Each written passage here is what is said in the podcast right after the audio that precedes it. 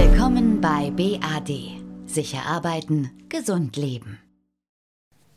Hallo, mein Name ist Christian Gies. Sie sind heute beim BAD Podcast. Schön, dass Sie wieder eingeschaltet haben. Heute ist unser Thema sexuelle Belästigung am Arbeitsplatz, was Unternehmen dagegen tun können. Darüber möchte ich heute mit Reimer Martin sprechen. Herr Martin, Sie sind äh, Berater Gesundheitsmanagement bei BAD. Schön, dass Sie heute unser Gast sind. Vielen lieben Dank für die Einladung und dass wir uns diesem besonderen Thema, besonders wichtigen Thema annehmen. Herr Martin, welche Erfahrungen haben Sie denn überhaupt als Berater Gesundheitsmanagement mit diesem Thema sexuelle Belästigung am Arbeitsplatz äh, bis heute gesammelt? Als Berater im Gesundheitsmanagement, das heißt als psychosozialer Berater, sind wir in unterschiedlichen Kontexten unterwegs, aber immer im Schwerpunktbereich der Mitarbeitenden und Führungskräfteberatung. Das bedeutet, dass wir in unterschiedlichen Kontexten beraten, wenn zum Beispiel Führungskräfte von Verhalten berichtet bekommen, sie eine Orientierung brauchen, was kann ich eigentlich machen, wenn es zu dem Thema sexuellen Grenzverletzungen gekommen ist oder mutmaßlich. Also ganz oft ist es ja auch eine Orientierungsfrage.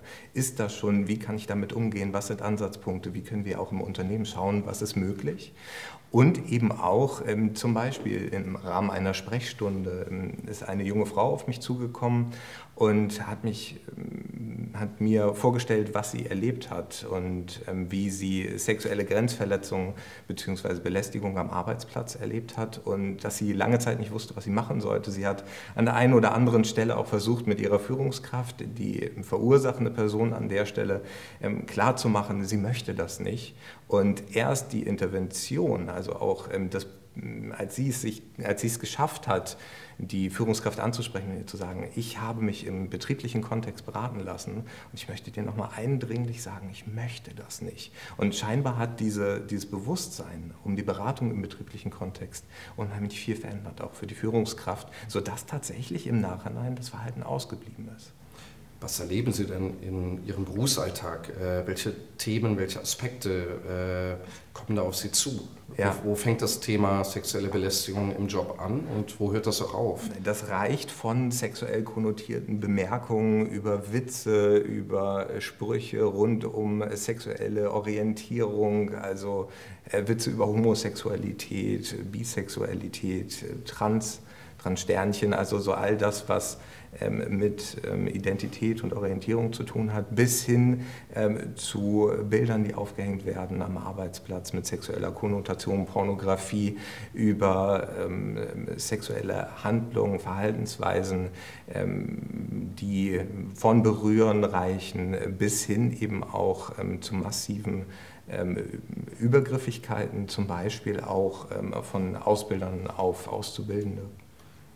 Also es kann letztlich auch so ein, äh, so ein Machtspiel sein, meinen Sie, ne? Ja, in, in vielen Fällen ähm, ist es so, dass es auch um Erniedrigung, um ähm, Niedrigstellung, Ausnutzen von Macht, Machtposition, also immer so all das, was mit asymmetrischen Machtsituationen ähm, zu tun hat, sind potenziell auch Situationen, wo sexuelle Belästigung Raum finden kann.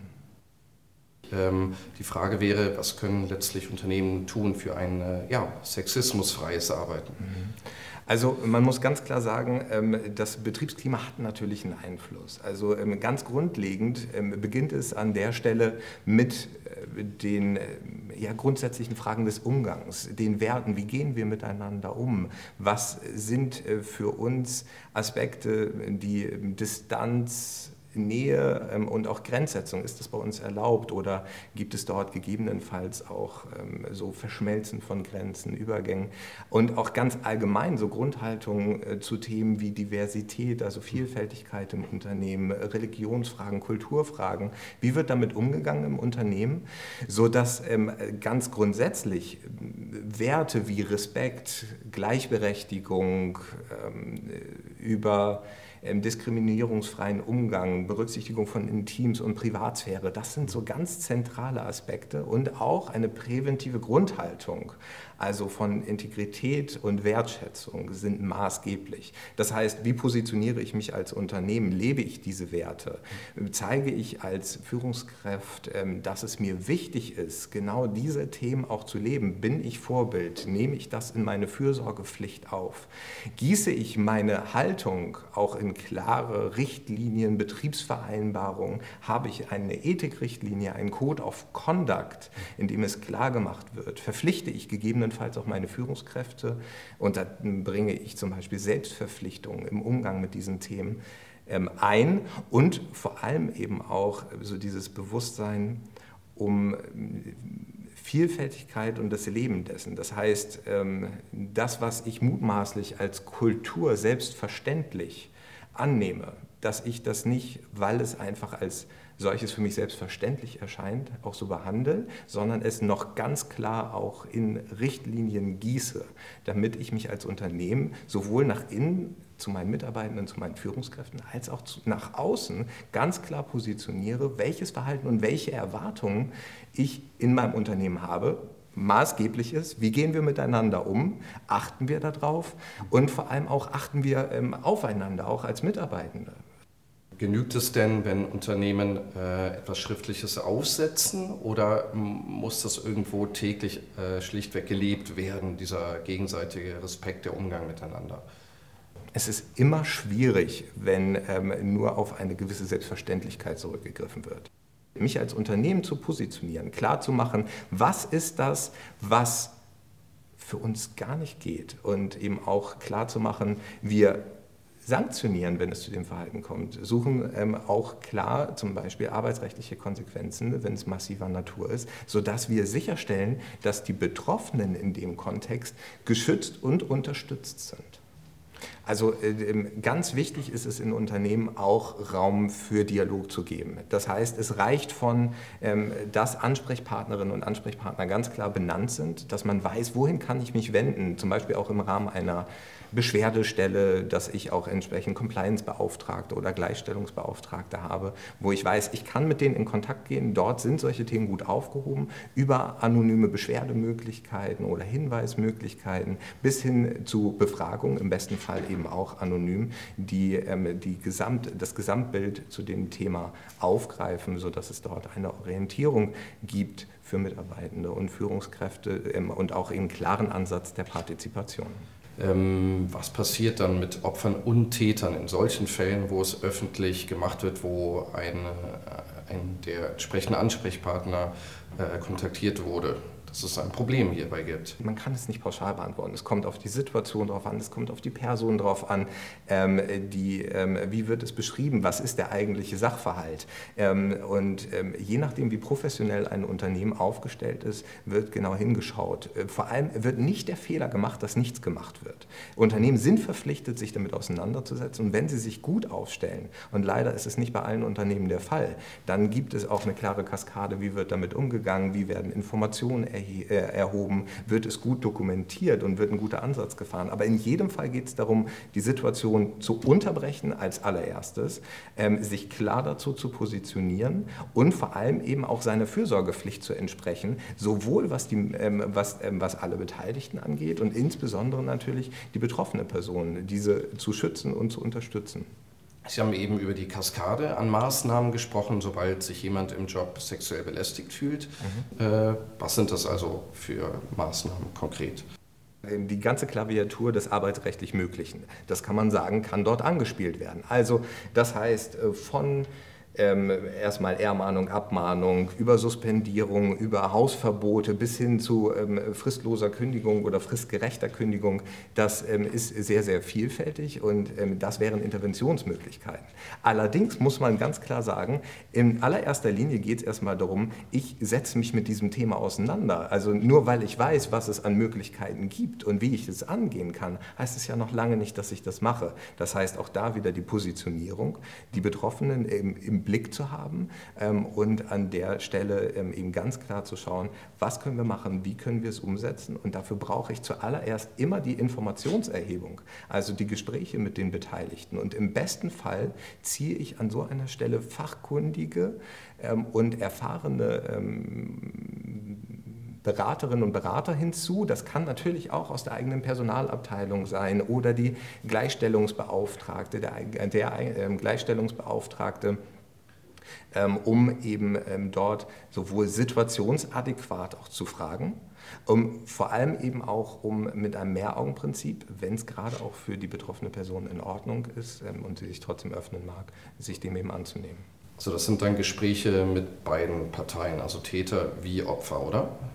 Nicht gemeinsam, sondern eben ganz klar, dass dort ein Raum für beide Parteien gegeben wird und vor allem eben auch, das finde ich einen ganz wichtigen Punkt, ähm, dass klar gemacht wird, ähm, die, Schuld für, ein, für eine solche Situation oder die Verantwortung liegt nie bei der betroffenen Person. Und ähm, an der Stelle eben auch ganz klar zu machen, wir hören uns beide Seiten möglichst unparteiisch an, ähm, um eben die Situation im weitesten Sinne klar zu eruieren und eine Idee zu haben, was ist hier passiert, um möglichst objektive Merkmale auch ähm, zu erheben, auch wenn an sich das sexuelle Belästigungserleben natürlich sehr subjektiv ist und auch so bleiben darf. Jetzt stelle ich mir vor, eine Kollegin beschuldigt ihren Kollegen der sexuellen Belästigung am Arbeitsplatz, aber es kann sich ja auch herausstellen, das stimmt überhaupt nicht. Mhm. Die will dem jetzt eigentlich nur was Böses, mhm. dem vielleicht äh, von äh, dem direkten Arbeitsplatz weghaben, warum auch immer haben Sie sowas auch schon mal erlebt? Äh, tatsächlich ja. habe ich das noch nicht erlebt und ich habe auch vorher in einem anderen Kontext in einer Beratungsstelle gearbeitet und ähm, dass an Anschuldigungen überhaupt nichts dran ist. Ähm, das ist in den seltensten Fällen, also mir ist auch damals keine Situation bekannt geworden, wo es der Fall gewesen ist. Was ich ähm, unheimlich wichtig finde an der Stelle ist ähm, zu schauen, ähm, was würde das bedeuten auch für die Betroffene? Sie ähm, macht etwas öffentlich, rutscht auch gegebenenfalls damit ähm, in, in, den Fokus. Das kostet wahnsinnig Energie und das ist auch äh, gegebenenfalls ein wahnsinniger Spießrutenlauf, weil ganz oft auch die Angst da ist, was, was passiert eigentlich mit mir in diesem Kontext. Und sich darauf einzulassen, das ist äußerst unwahrscheinlich, äußerst selten, aber natürlich will ich nicht ausschließen, dass das auch in einzelnen Fällen sein kann. Mhm. Sie haben eben über die Personen äh, gesprochen, die man kontaktieren kann in solchen Fällen in einem Unternehmen. Mhm. Werden äh, Führungskräfte aus solchen Situationen denn heute schon vorbereitet? Sind die geschult? Also man muss sagen, es geht eigentlich um die gesamten Funktionsträger. Natürlich sind Führungskräfte hauptverantwortlich und ähm, auch die Betriebsräte können angesprochen werden, wie ich gesagt hatte, auch Compliance-Beauftragte ähm, oder Gleichstellungsbeauftragte. Und man muss sagen, leider ist die Schulungskultur noch nicht so breit, weit verbreitet. Wenn wir alleine uns überlegen, viele haben noch gar keine klaren Richtlinien oder gehen das Thema erst an und Betriebsvereinbarungen, ähm, sodass auch ähm, da ja ein Konzept erstmal bestehen muss, bevor man zielführend schulen kann. Klar da kann man sensibilisieren, um eben Wahrnehmungskompetenz ähm, zu stärken, um Handlungskompetenz zu stärken. Aber das ist leider bisher bei vielen Unternehmen noch nicht das Thema, äh, wobei es gerade im Sinne der Prävention und auch der Intervention und auch der Nachsorge absolut zentral wäre. Letzte Frage, Herr Martin. Mhm. Welche drei, vier Tipps haben Sie jetzt für Betroffene, ganz kurz und knackig zusammengefasst. Was können die tun, wenn sie vom Thema sexuelle Belästigung im Job betroffen sind? Ja, also man muss sagen, dass es ähm, unheimlich wichtig ist, dass ähm, die Betroffenen unterschiedliche Wege aufgezeigt und Möglichkeiten aufgezeigt bekommen. Unter anderem ist es eben auch möglich, sich zum Beispiel arbeitsrechtlich beraten zu lassen. Eine Sache, die man nicht vergessen darf, auch gerade wenn man möglicherweise sich nicht direkt traut, mit jemandem in Kontakt zu gehen oder sich Unterstützung zu suchen, vielleicht auch noch keine Lösungsansätze hat, aber im Blick zu haben, zu dokumentieren, für sich zu dokumentieren, was ist wann, wie, wo und durch wen passiert und vor allem eben auch ganz klar eben auch ähm, sich zu notieren, ob gegebenenfalls jemand dabei war, den man nachher auch nochmal adressieren könnte, um eben mit Nachdruck auch nochmal klar zu machen, was passiert ist und dass man eben auch Tag und Uhrzeit auch klar benennen kann, um eine Orientierung zu haben.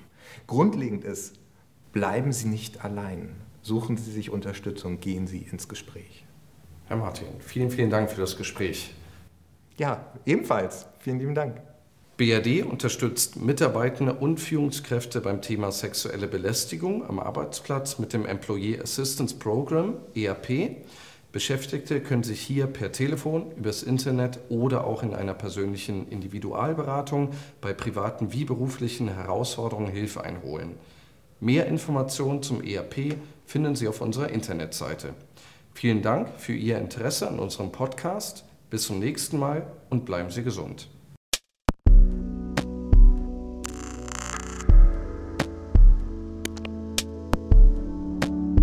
Besuchen Sie uns auf unserer Internetseite und den sozialen Medien.